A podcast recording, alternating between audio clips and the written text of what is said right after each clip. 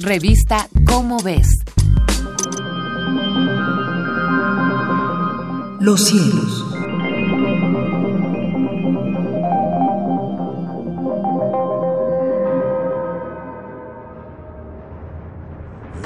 Soy José de la Herrán y tengo el gusto de participar a nuestro gentil auditorio las efemérides astronómicas que publica la revista Cómo ves de la Universidad Nacional Autónoma de México. Los cielos de junio, este mes de lluvias que son bastante frecuentes y fuertes, pero nos dejan noches despejadas con una atmósfera libre de contaminación. A eso de las 22 horas en el hemisferio norte y muy alta en el cielo en el este se halla la constelación Hércules, que tiene en el lado oeste de su cuadrilátero central a M13, que es un extraordinario cúmulo globular, uno de los más brillantes del cielo y claramente visible a simple vista siempre y cuando no está presente la luna. Hay que verlo con binoculares o con bajo aumento en el telescopio para realmente disfrutarlo. En este mes se levanta el llamado Triángulo de Verano por el este, formado con las constelaciones Águila, Ciñus, el Cisne y Lira, y en el oeste se ponen las constelaciones Leo y la Osa Mayor. En el hemisferio sur, a la misma hora, se levanta la constelación Sagitarius, el flechador, y justo mero hacia el sur se halla la constelación Scorpius, el alacrán, y poniéndose vemos las constelaciones Centaurus, Corvus y Cráter. De los planetas tenemos a Mercurio, Venus, Urano y Neptuno en la madrugada, y al atardecer podemos apreciar a Marte y a Júpiter. Saturno, muy brillante toda la noche, como veremos que está en oposición. De lluvias de estrellas, pues en este mes no ocurre ninguna lluvia de estrellas que sea de importancia.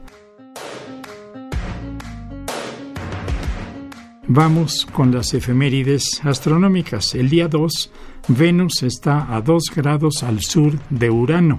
El día 3, máxima elongación oeste de Venus, visible al este en la madrugada. También el día 3 Júpiter en conjunción con la Luna en la constelación Virgo. El día 8 la Luna en apogeo a 406 mil kilómetros de la Tierra. El día 9 Júpiter está estacionario respecto a las estrellas y el día 15 Saturno en oposición, esto es lo más cerca de la Tierra, ideal para observarlo con el telescopio. El día 15 Saturno en oposición, esto es lo más cerca de la Tierra, ideal para observarlo con el telescopio. El día 16 Neptuno a 2 grados al norte de la Luna. La Luna va a ocultar a Neptuno. Y el día 19 Urano a 4 grados al norte de la Luna. El día 20 solsticio de verano, el día más largo en el hemisferio norte. El día 22 Aldebarán estará a medio grado al sur de la Luna y el 23 la Luna en perigeo a 358 mil kilómetros de la Tierra.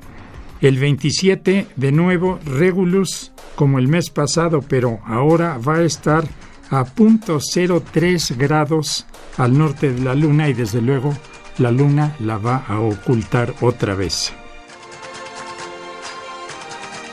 De las fases de la Luna tenemos el día primero a las 8 de la mañana la luna en creciente, el día 9 también a las 8 de la mañana la luna llena, en cuarto menguante la luna estará el día 17 a las 6 de la mañana y tenemos luna nueva el día 23 a las 21 horas. Pues bien, José de la Herrán se despide de su gentil auditorio deseando a todos muy buenas noches astronómicas, por supuesto.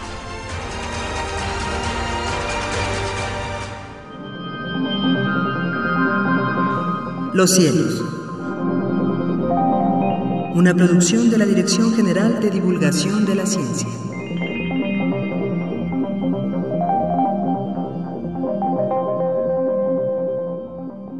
Revista Cómo ves.